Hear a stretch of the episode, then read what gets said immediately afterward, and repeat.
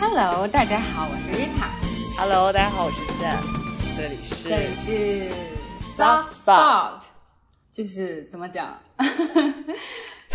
没有什么怎么讲，就是我们又录了新的一期节目，但这一哎期节目不一样的是，就大家看不到，但我看到的是 Rita 新的背背景。对，哦就是前方记者 Rita 从纽约发回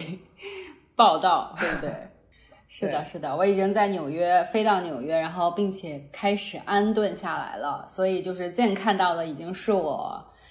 忙碌了一周之后，各种买家具、组装家具，直到把手都磨出泡，然后终于把我的小屋给布置起来的状态，但其实还是比较空的。但是我觉得一个人生活已经就是足足够了，就缺一只狗了，因为我的狗没有能带来，很 sad。哦，其实这和我想象的留学生开局不一样。怎么就我？我看到 Rita 的背景的时候，就已经是很正常的生活的那种。居家环境了。嗯嗯嗯，就甚至对它后面还有两个瑜伽垫儿 放在立在那儿。就大家，我我本来会想看的是一个床垫儿，然后啪铺到 铺到地上是，啊，然后其他就是可能行李箱散落在那儿，然后还没有收拾完的状况。但我现在看到是非常整洁的。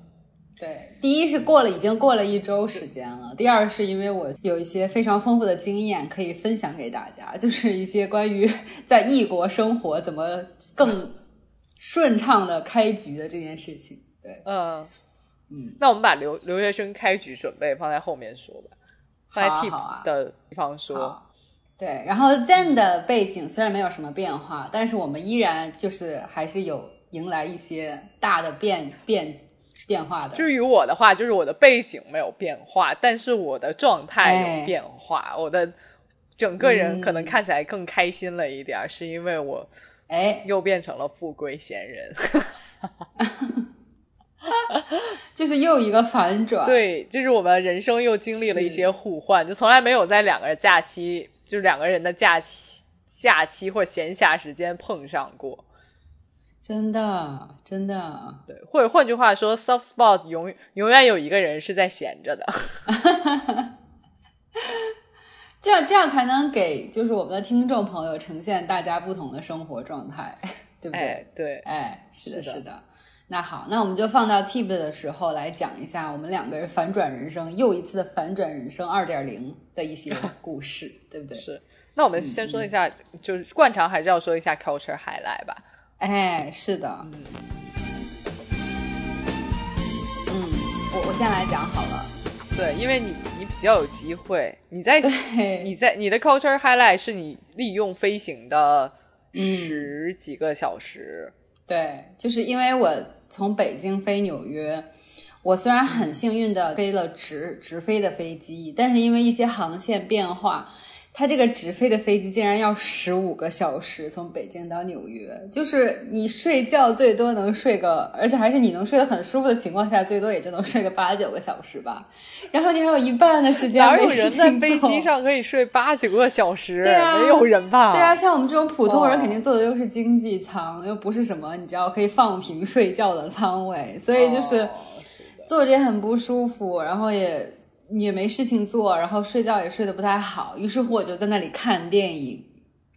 看了两部电影，其实我还可以看更多但我觉得还是要睡睡觉一下的，所以就只看了两部。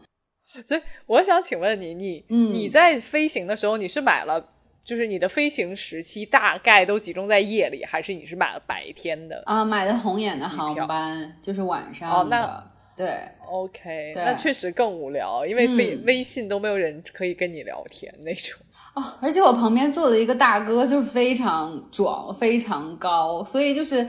你知道一个那么大块头人坐你边上，你你是会不太舒服的。所以我后来就他坐我左边，我整个左边非常酸痛，因为我就得稍微往这边往右边靠一点，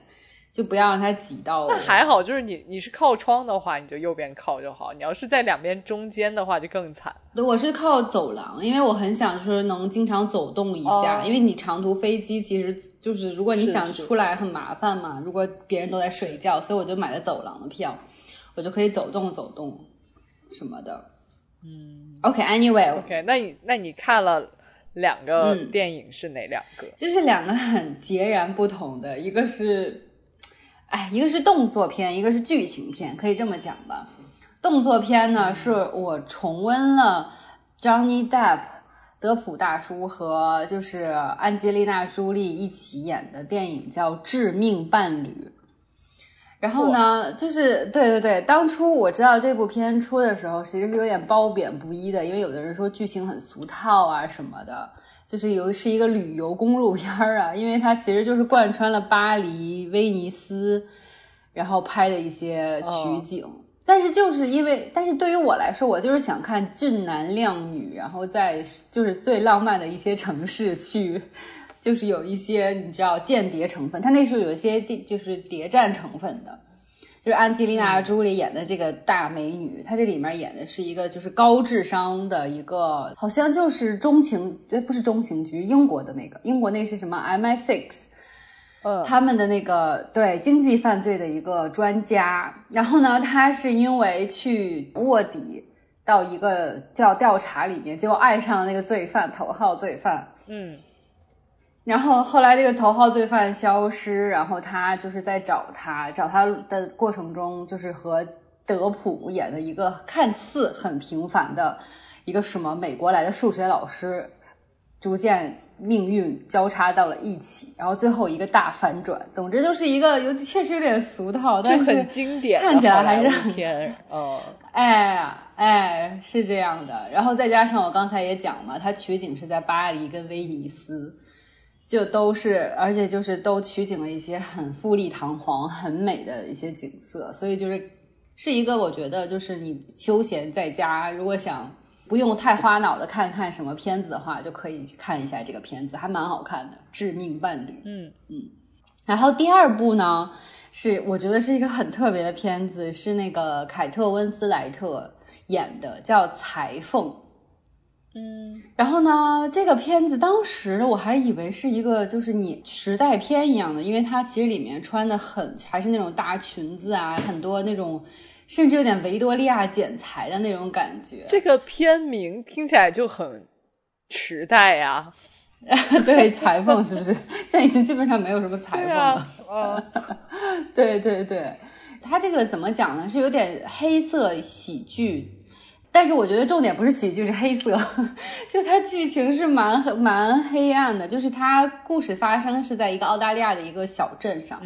就感觉是那种前不着村后不着店，就不是墨尔本这种地方啊，肯定是那种就是很很很偏僻的小镇上。然后呢，凯特温斯莱特演的这个角色小时候卷入了校园霸凌，然后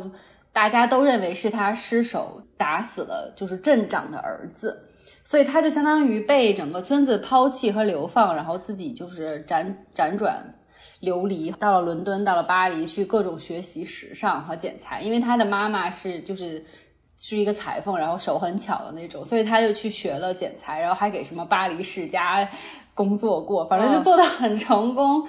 然后不知道为什么他就是在做的蛮成功了，就是年龄已经有一些了，然后忽然决定回到这个小镇，然后去复仇。因为他坚信自己是没有失手杀人的，他绝对是被冤枉的。然后他很想去找回小时候的回忆和真相，就是大概主线故事是这样的。然后里面可能穿插着一些其他的人物，像他妈妈，虽然就整个村子都说他是疯子，但他妈妈其实没有疯，只不过可能是因为一些原因，就是为了能在这个村子继续生存才做出的样子。然后包括这个村子里面有很多就是。很虚荣，你知道有时候那种你知道欧美的小镇，因为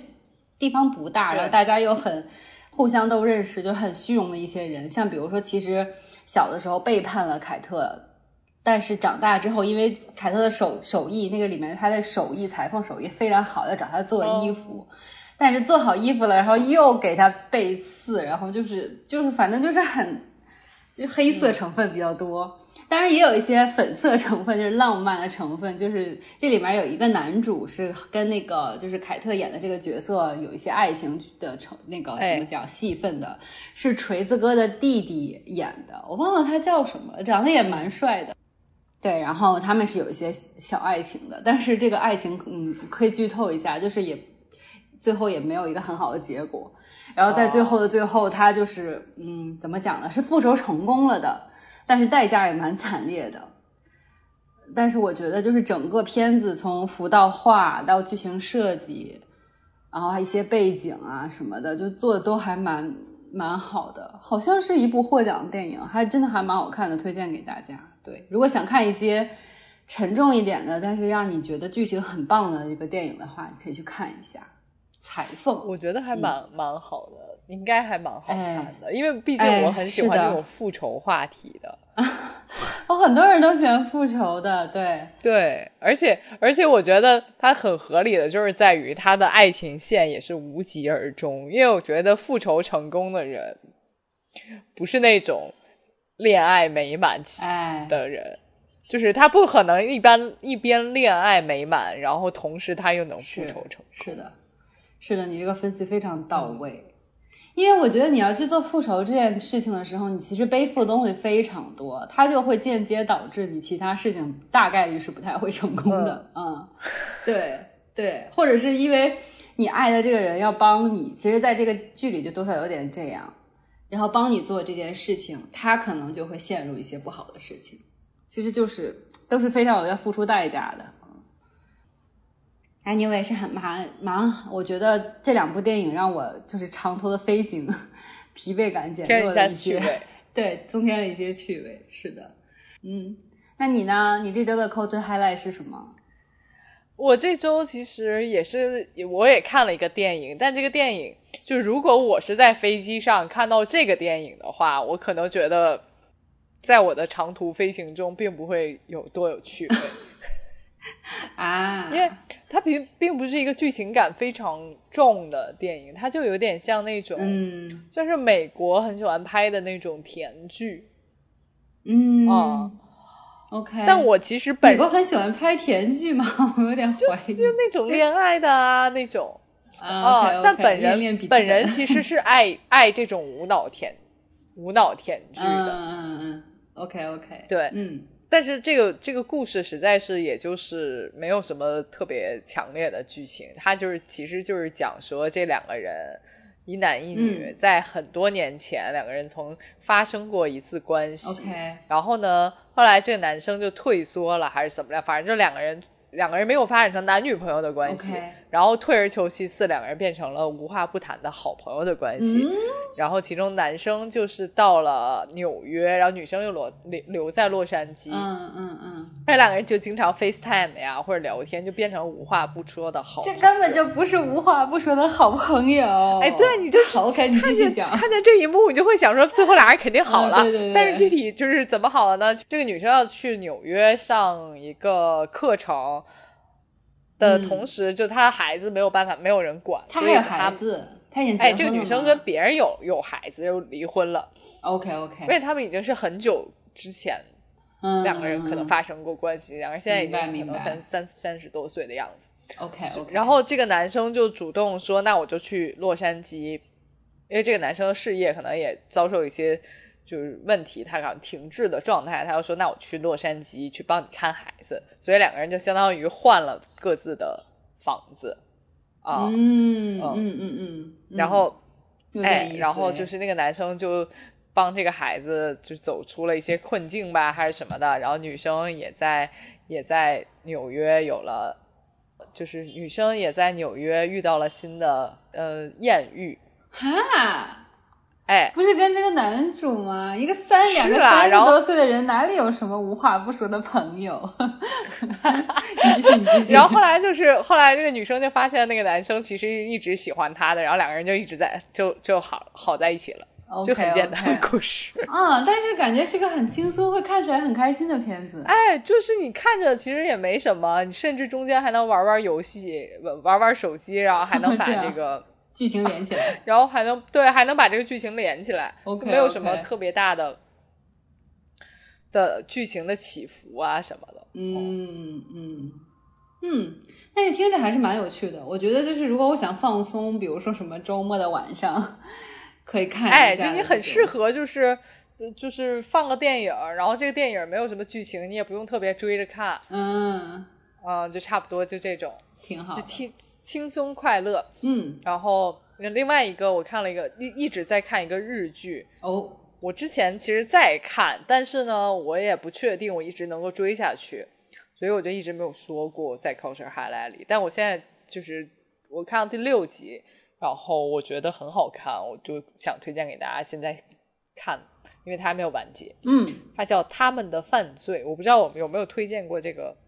应该是没有推荐过，但是这个日剧还蛮有名的。嗯，哦，然后就真的还蛮好看的。哦，它其实讲的就是我很喜欢的那种悬疑悬疑日剧，嗯，就是就是就是三个人，其实我现在看到的剧情啊，就是啊，女主角是其实是四个女生，然后呢，嗯。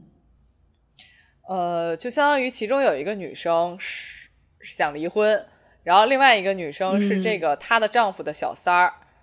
哼，然后因为她想离婚嘛，然后她想离婚，然后小三儿想他们的利益是一致的，上位。对，小三儿想上位，还有一个是呃，这个想离婚女生的邻居，这个邻居是非常有钱，然后这个邻居女生想死，OK，所以他们的剧情就是三个人角色互换，还有一个女生是警察，是帮他们的，然后，然后核心就是就是这三个女生角色后互换，就是这个想死的女生去死，想离婚的女想离婚的女生变成想死这个女生。啊，然后离婚这个女生是就是的名的呃名字和就不这个人是假装是去自杀了。OK OK，哦，然后那有这个点意思哎，小三的 女生去就占了就是这个妻子的位置，哇哦，好重口味啊，然后其中还有一个警察帮他们，啊这个警察怎么有点，这个有点警察像致命女人 对，它其实就是就是致命女人。日剧版，哦，日剧版，但是、但是并不能。现在我看到第六集，我都我都不知道谁是好人，谁是坏人。啊，那他说明他的悬疑感做的还算成功，就不会让你很快就猜到结果的。对，就是看似好像是都是互惠互利的事情，但中间好像每个人都有自己的那一趴小心思，那肯定的，嗯，而你就不知道谁是好人，谁是坏人，但又看得津津有味。哎，这是哎悬疑剧的但又想最高。又想帮他们包庇，就是你又不想让警察 查出来他们到底是怎么样的。嗯嗯，哎，嗯所以就是一个一个关于谎言、陷阱、悬疑的日剧，我觉得还挺好看的。而且这三个演女演员，除了就是去死的那个女生的女演员不是外，其他三个女演员其实是原来是做偶像的，就从偶像转变成演员的。嗯，但不得不嗯，说，演技确实比我们内娱的偶像转演员的人 好很多啊，啊哦，这并不并不违和。嗯嗯啊、嗯，所以并就是大家如果是不太喜欢那种偶像转演员的，因为这个原因不去看剧的，我觉得还是可以放心下来，还是可以看一看的。嗯哦、因为并不会是那种就瞪大双眼的那种演技。啊，OK，嗯，好的好的，你说的这两个剧我我觉得都还蛮有意思的，也是类型很不一样的两个对，两个剧，是的，嗯，是啊。然后我还想跟大家推荐一个，哎，是我因为因为就是近期本人状态有一些更替，所以就时间变得非常多，然后我就，是 然后我就时间。是的，我就玩了一个游戏。哇哦，这对，你我是很少玩游游戏的人。因为但是为什么我去玩游戏呢？因为其实我也是赶潮流，因为国外有一个 A P App 就叫 Roblox，我都不知道。它就有点，它就有点像像那个手机版，但是又非常廉价，没那么好玩的呃 Stream。哦，OK OK，就你进去之后会有非常非常多的小游戏，嗯嗯啊，你就可以每点开每一个玩儿。但是呢，我看到很多其他小游戏，我就不会玩儿，要不就是觉得太无聊了，所以我就逮着一个玩儿。这个呃这个游戏在这个 Roblox 里面叫什么呢？它叫彩虹好友，彩虹好友叫嗯，对，叫 Old World，就特别好找，因为它它的头像是一个大怪，啊，嗯嗯，哦然后为什么是这是个蓝色带皇冠的怪物呢？嗯是这个游戏是怎么回事呢？就是它给你放到一个就是那种乐园里面，嗯，然后呢会有会里面会有两三只这种怪物，哦，然后你你就它就像一个你追我你追我跑的游戏，你要躲避这些怪物，同时收集出来收集他想要，比如说小奖杯呀、灭火器呀这种嗯，啊，好可爱、哦。然后 对，然后它是比如说那个怪物看见你了，你就要赶紧跑，嗯，然后还可以或者说那怪物走过来了，它它有一个指令是呃用这个打开你的那个纸纸箱，然后把自己盖住。哼。然后这怪物就看不到你，怪物就可以从你旁边走过去，啊，然后你等怪物走过去之后把纸箱收了，你再跑。哼，有点意思哦。哦，就一个捉迷藏的游戏，其实。嗯嗯啊，嗯嗯，就挺有挺挺逗的。然后如果怪怪物抓到抓到你了呢，就把你电死了。嗯嗯，而且它不是单机的，它是有一组人，就十五个人。啊，那这些人是实时跟你一起玩吗？对，这些人是实时跟你一起玩的。嗯，他可能来自其他国家，因为我看过很多有人打韩文的啊，有人打英文的呀、有人打什么阿拉伯文的那种。啊，有点意思。对，还挺有意思的。而且我现在，而且通过我的不懈努力，我已经玩通关了。它一共就三关，哦啊，所以不是很难是吗？我觉得不是特别难，就是你玩顺了就没有特别难。嗯啊但是最后通关也是今天最后一次，我觉得也是仰仗于我那个队友很厉害，我自己其实没有特别厉害，哦但我那个队友还是蛮厉害的，就看他的样子就知道，啊就是他那个虚拟小人儿不都是可以选，就是根据自己的就钱，然后可以选自己的样子，然后我就是最普通的零元小人的样子，然后那个人就是长得不一样，反正。嗯。嗯但挺好玩的，我建议大家就是没事有事没事玩一玩，因为特别简特别简单，然后你又不需要嗯。做什么充钱啊、乱七八糟的，你就是不断的跑来啊跑去，然后然后用纸箱盖住自己，，OK OK，挺上瘾，反正。哎，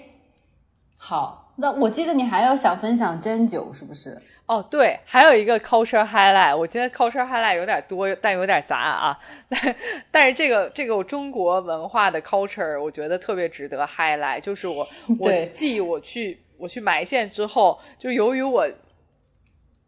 被医生说，实际上我自己的代谢是非常差的，就是因为我的脾也不嗯好，然后我的肝火也很旺，然后总之吧，就是、嗯就不太行。然后那个医生就建议我，就是除了每周去买线之外，还要有一天去扎针。然后那个针是怎么扎的呢？它就在我全身上下全扎，我以为只是扎肚子。我那天还特别特别那啥，我就还这样插着，就把把呃裤子的扣解开之后，我还插着兜儿。我就想说没多久嘛，我就那样，对啊。然后我就想说，回头累了，我就是那个呃胳膊就还可以动一动，反正就只要肚子不动就好了。结果结果那医生插完肚子之后，啪就在我的手上插了好几根针，还有胳膊上我忘了，但手上插很很多针，所以你就必，所以我就只能保持那个很 chill 的动作。我说完了啊，被迫对，然后然后包括我的脚上也插了针，我感觉你全身的有的穴位都被扎满了似的。真的都是窟窿，然后包括我的脸上，我就觉得我照脑门上给我扎了两 几根针好夸的样子。张啊！然后包括我的头，我是坐着的，所以我的头顶也扎了针。哦，哇，全方位的。哦，所以 suppose 我就是没有办法动一分一嗯毫，呃，但是扎完了之后，就我扎到躺在那儿的时候，我的肚子就开始咕咕咕的哦，响，就是瞬间就有作用了。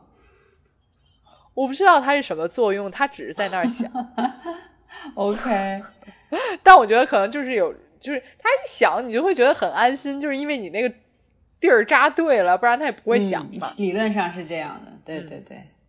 对，然后我还坐起来之后，我又去扎了颈嗯椎。我觉得很神奇的是，我扎完颈椎的当下，我就可以，就是我现在是颈椎一一抬头就会很痛，嗯哦、然后但我但我但我扎完那个针的当下，包括那一天晚上回家，我现在我的抬头就不痛了，但我现在还是很痛啊。但当下就那效果已经很厉害了，我觉得很神奇。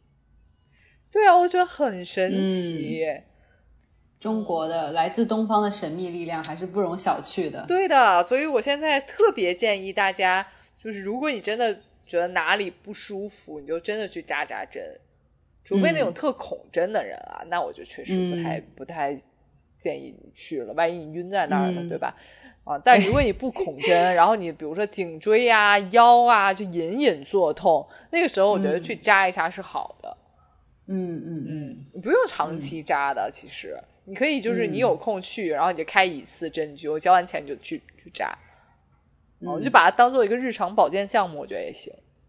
是，其实我觉得它也不是特别痛，所以大家可以鼓起勇气去试一下，就是能不能接受，这样你以后也知道多了一个选择，对吧？嗯，而且其实不是很贵嘛，就比你出去按摩一次便宜很多。嗯嗯，对，这也是很重要的一个点。嗯，是的。所以就就也推荐给大家，想去就去扎一扎。哎，是的，是的，嗯，好的呢。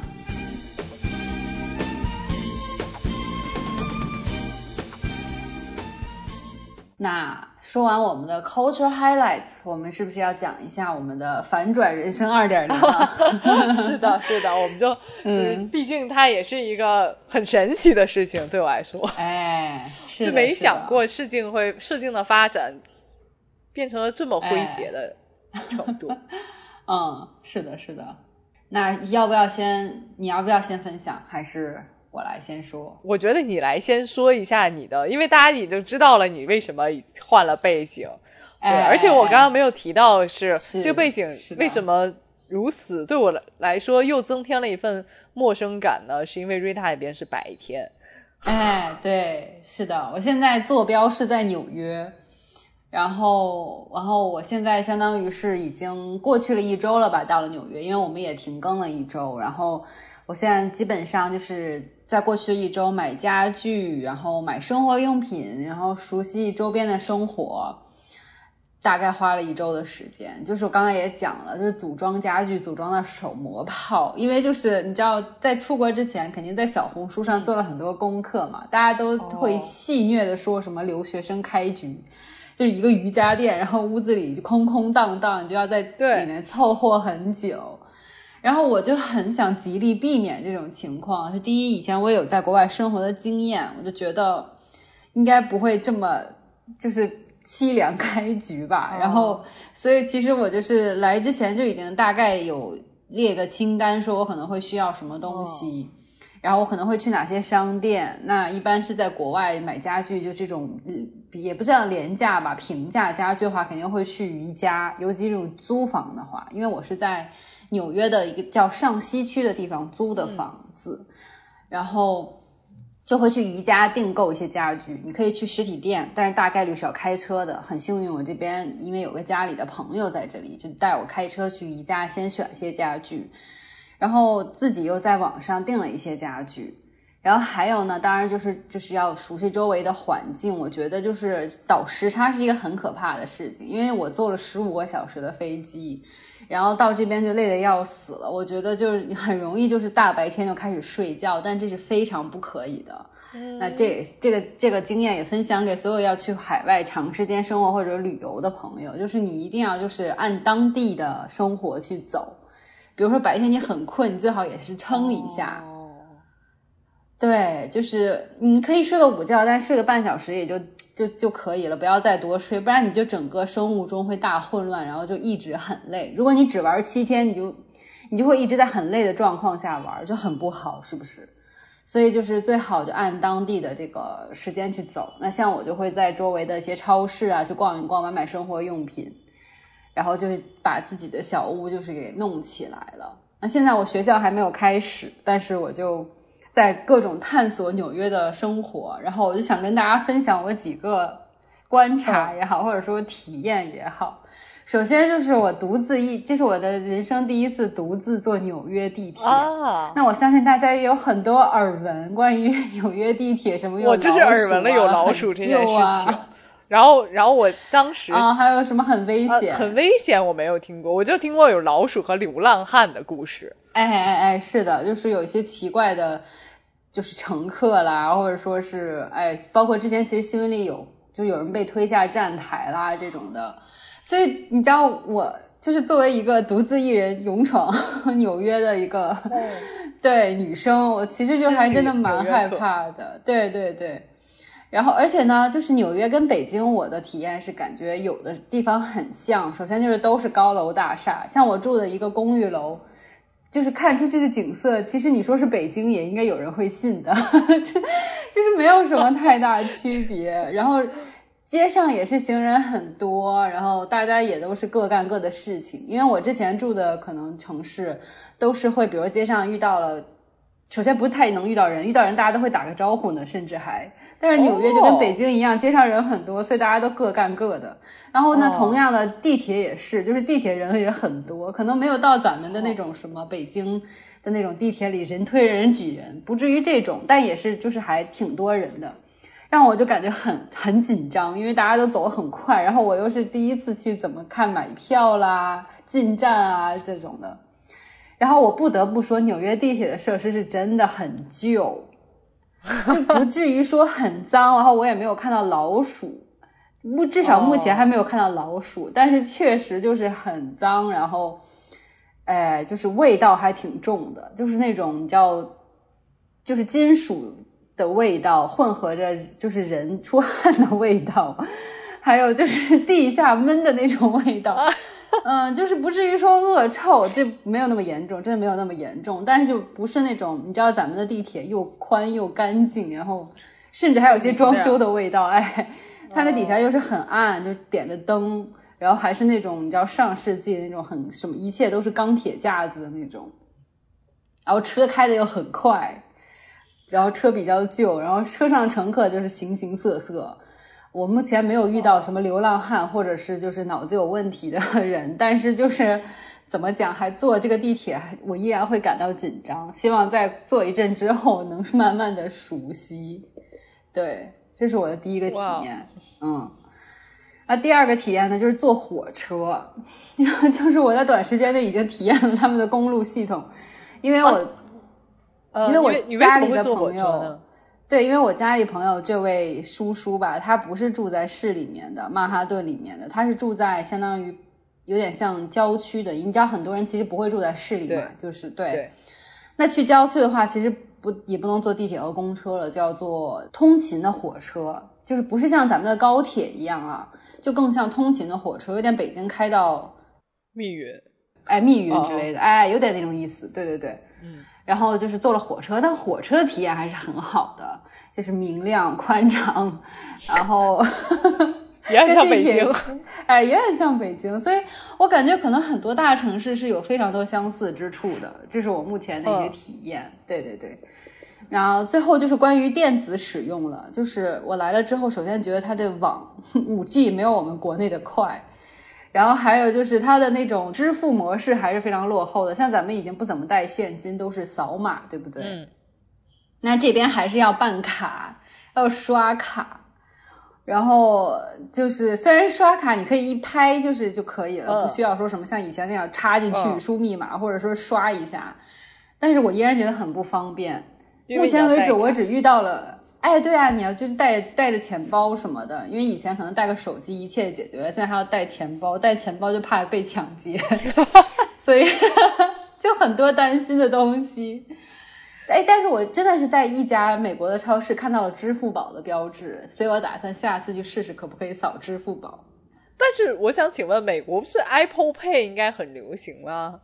是，但是你前提是首先要办好一张银行卡，并且和 Apple Pay 绑定了才可以。就这样是过坐地铁也可以刷 Apple Pay，也可以刷银行卡。但是大概率你是不希望在地铁里那么混乱的情况下拿出你的银行卡去刷的，所以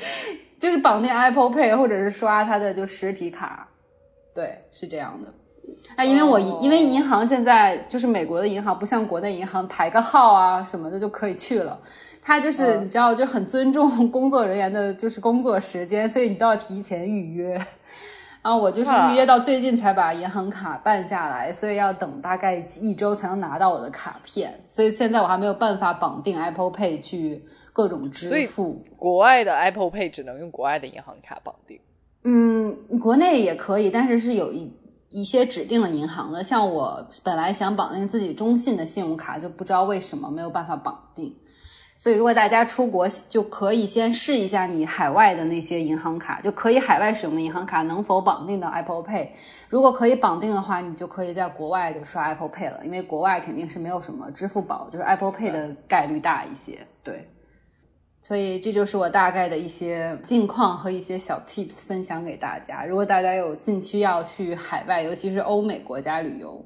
的话，可以参考一些我的一些体验吧。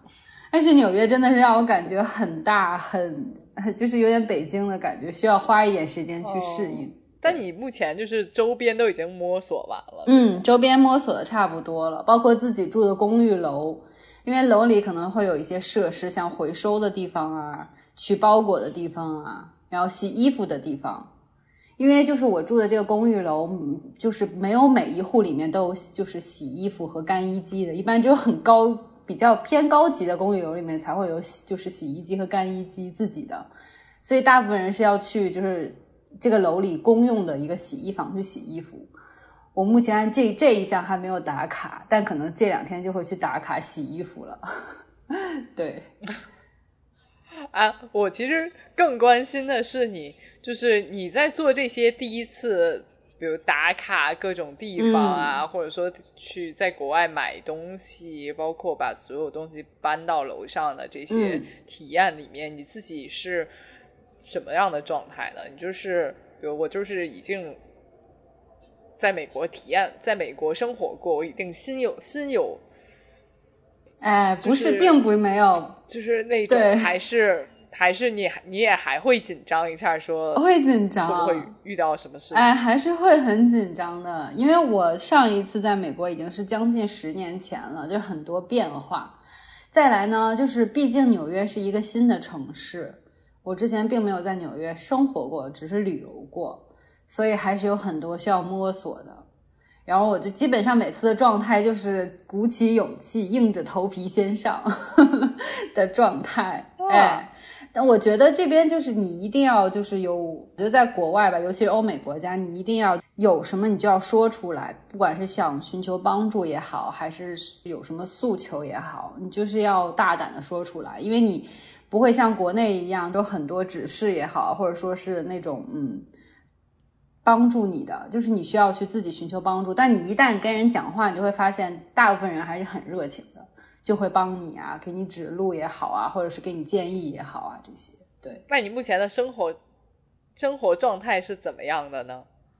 就你你如果形容一下目前的生活状态，你会如何形容？呃，就是期待中混杂着非常多的紧张，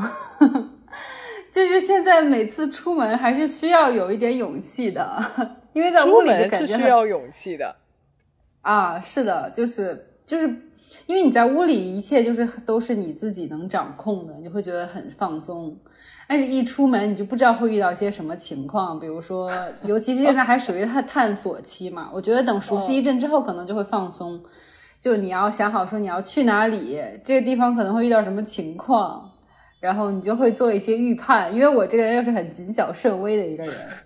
所以每次出门前，我都要 Google Map 上面查好要去哪里，怎么坐车，或者是哪里拐弯，哪条街什么怎么走这些的。对，就是还是会有一些紧张和生疏的。希望这种情况在过一段时间熟悉周围环境之后能得以消解吧。对对，嗯，一回生二回熟嘛。像地铁第一次坐的时候要吓死了，我的就是紧紧的挨着那个墙，就生怕被人推下站台。然后，但是第二次、第三次就会放松很多了，然后知道也就是这样子了。对，OK，那现在我 我来讲讲我们互换人生之后，就是对，就是怎么讲呢？就是瑞塔在 Fun Part 之后让位，我就不小心坐坐上了 Fun Part 这趟列车。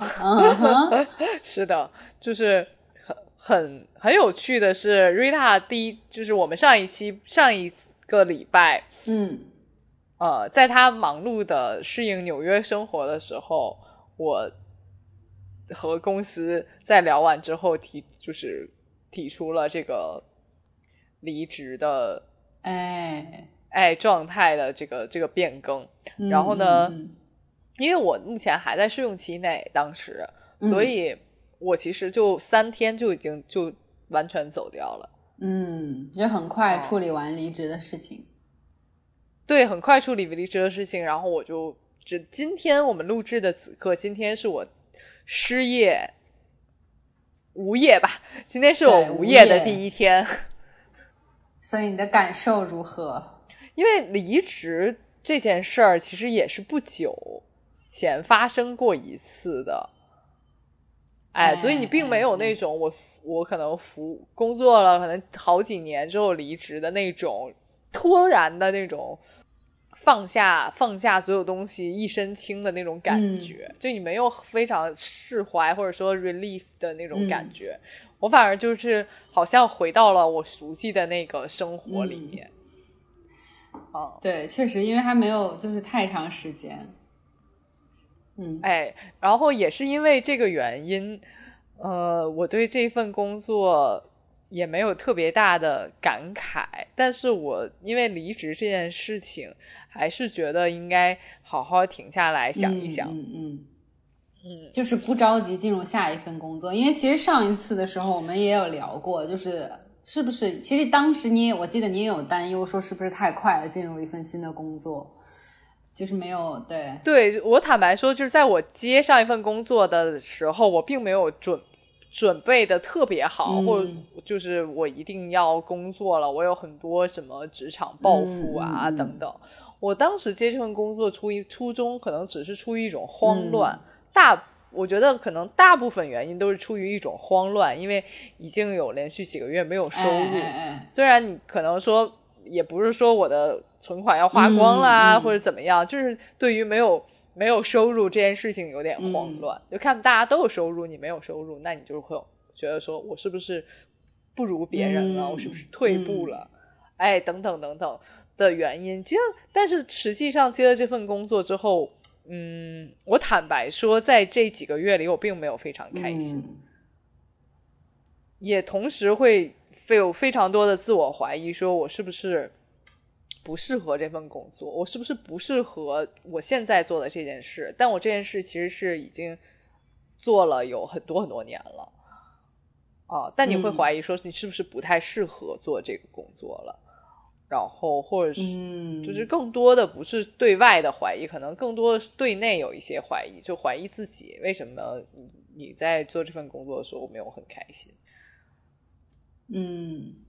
就是对整个职业规划和一些就更深层次的一些思考，是不是？对，或者说为什么，嗯、你自己的我会怀疑自己的接受能力，说为什么你在接受这份新工作的时候没有非常啊 smoothly 的进入这个状态。嗯嗯啊，嗯等等吧，嗯包括之前想嗯想的是，可能你在做这份工作的时候，同时要学习别的东西，但也没有，所以就整个还是一个比较嗯混乱的状态。嗯，嗯这也是我嗯非常不满意的点，以至于有一段时间我是非常抑郁抑郁的，就是我会我会跟嗯 Chat GPT 说我不开心怎么办 啊我今天好像没有过得很好怎么办？这种，然后或者、嗯或者就是。呃，你在这份工作里很没有成就感的时候，还我记得我还跟 ChatGPT 说，呃，我今天呃工作按时完成了，你能不能鼓励我一下？就已经就这种、嗯这种，当然我觉得这个这个，我本来想作为一个 tip 跟大家说，其实如果没有人鼓励你，你可以跟 ChatGPT 说你鼓励我一下，ChatGPT 哎会？会非常真诚的鼓励你的，就是你你你跟他聊完了，嗯你心情甚至有一点好。啊、对对对，是不是？但是嗯除了这嗯个小 tip、这个小方法外啊，我也建议大家，就是第一是不要像我一样冲动的去接一份工作，因为结果不一定，呃，哎。像我的结果，其实我觉得不好的。嗯，OK，然后嗯另外就是就是如果你特别不不开心在一份工作里，我觉得不要让这个状态变得过于长，因为你不开、不开心这件事儿，我现在觉得不开心这件事儿，你不你不可能去适应的。嗯嗯嗯，就没有人会说我不开心，不开心，不开心之后我就适应了，我一定就像就像瑞塔在陌生的纽约环境里，我可以适应纽约，但不可以说我不开心，不开心我就会适应，人不可以，人不能，我觉得暂时是不哎能进化到这种我可以适应我不开心，我可以完全变成这个状态，我非常舒服。是，嗯对，我觉得人要么就是去真诚的拥抱这个变化也好，环境也好，要么就是自己就脱离了不开心的状态，就是自己心态调整了。不然的话，如果确实无法调整，就是一个无法融合的一个状态的话，那就是不能持续的。对，因为很多人你会在对别人说我不开心的时候，会有人反过来问你说你适应适应就好了啊，你再过一哎很。多时候其实听到的是这哎样，的。但你如果心里当时 心里你在嗯反驳说我适应不了的时候，哎，我觉得你就要下定决心，坦白的面对自己，说你确实适应不了这个状态。哦，嗯嗯嗯嗯，对，要做出要做出改变，而不是像我确实，我其嗯实，在很久之前就已经觉得我不开心，我没办法适应，但是我就也觉得自己能适应，但其实你根本适应不了，直到最后一刻，嗯你适应不了，你就没办法了，就对。哎，是的，是的，但是我觉得这个契机也让我想说，也要在三十一岁这个节点，要停下来想一想，到底就是之后的路怎么走？对你应该怎么怎么样，你不要。有时候我我是那种会看别人在进步，我觉得说我好像停下来就落后了的人，嗯，但我这一次可能会更顺从自己哎，啊，然后同时同时去抵抗这种就是无所无无谓的这种焦虑吧，嗯比较下的焦虑。嗯，是的，因为我觉得每个人的步伐都是不一样的。对，所以我其实目前目前在这个 fun part 里做了两件事。第一件事是哎我没有再看任何的朋友圈，就我杜绝了外界给我、我我有机会去做比较的这个嗯，其中之一的出出口。我不看，嗯。我就假装我不知道，我就先停在我自己这个 comfortable 的 zone 里。而且我觉得不看朋友圈不一定就是说你是在不就是逃避他们，而是说你开始更多的关心自己。哎，这对干嘛要关心他们呢？对，就是我我之前不看会觉得说，哦，我是不是跟行业脱节了或怎么样？哎，哦但现在是有些就是作用的，嗯，，对我就是主动要去隔离这件事情。嗯呃，甚至我也我之前可能会觉得说，我即使不工作，我也要保持社交，嗯就是所谓工作上的社交或怎么样吧。但我现在就是觉得嗯我也可以放弃这件事情，我社交可以仅限于跟朋友社交嗯啊。但是如果嗯朋友、你没有朋友，或者说我现在没有这个朋友类的社交，我就不社交。嗯。然后第二件呢？我做的第二件事就是我直接买了去悉尼的机票。哇，当时就是健跟我讲的时候，我整个就很吃惊，但同时又为他感到很激动。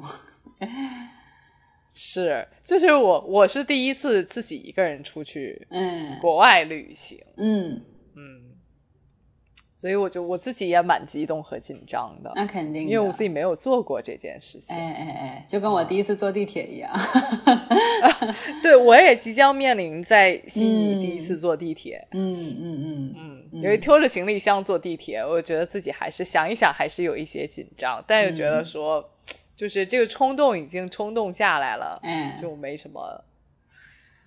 是没什么就没有可什么没有什么退路了，哎，对对对，哎，对没有什么退路了，哦，所以我就想在，我我觉得我可以在南半球的海边嗯，一个人想一想，对对，换一个环境，我觉得会有一些新鲜的刺激。而且我觉得悉尼是一个还需要去悉尼嘛，是一个很好的城市，应该有很多好玩的事情也可以做。就是你可以给自己休息的时间，也可以给自己去探索新地方、新可能的这种机会。是的，我就是想说，反正就把自己就被动的把自己扔在一个新地方，嗯，你就会有新的不一样的思路。对我希望是有新的不一样的思路，是，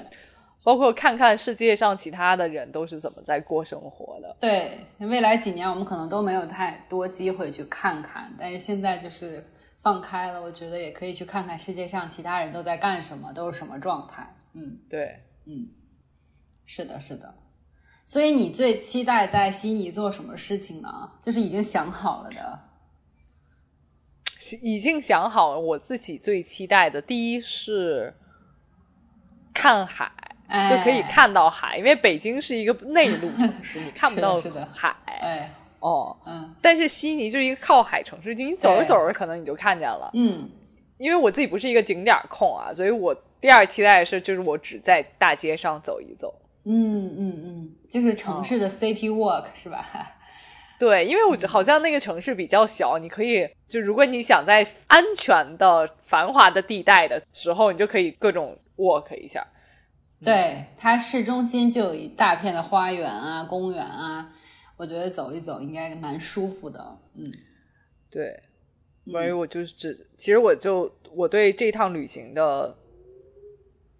我对这趟旅行的要求真的非常低。嗯嗯，并没有说，我因为我不是一个景点控，然后嗯然后我还我我的第三个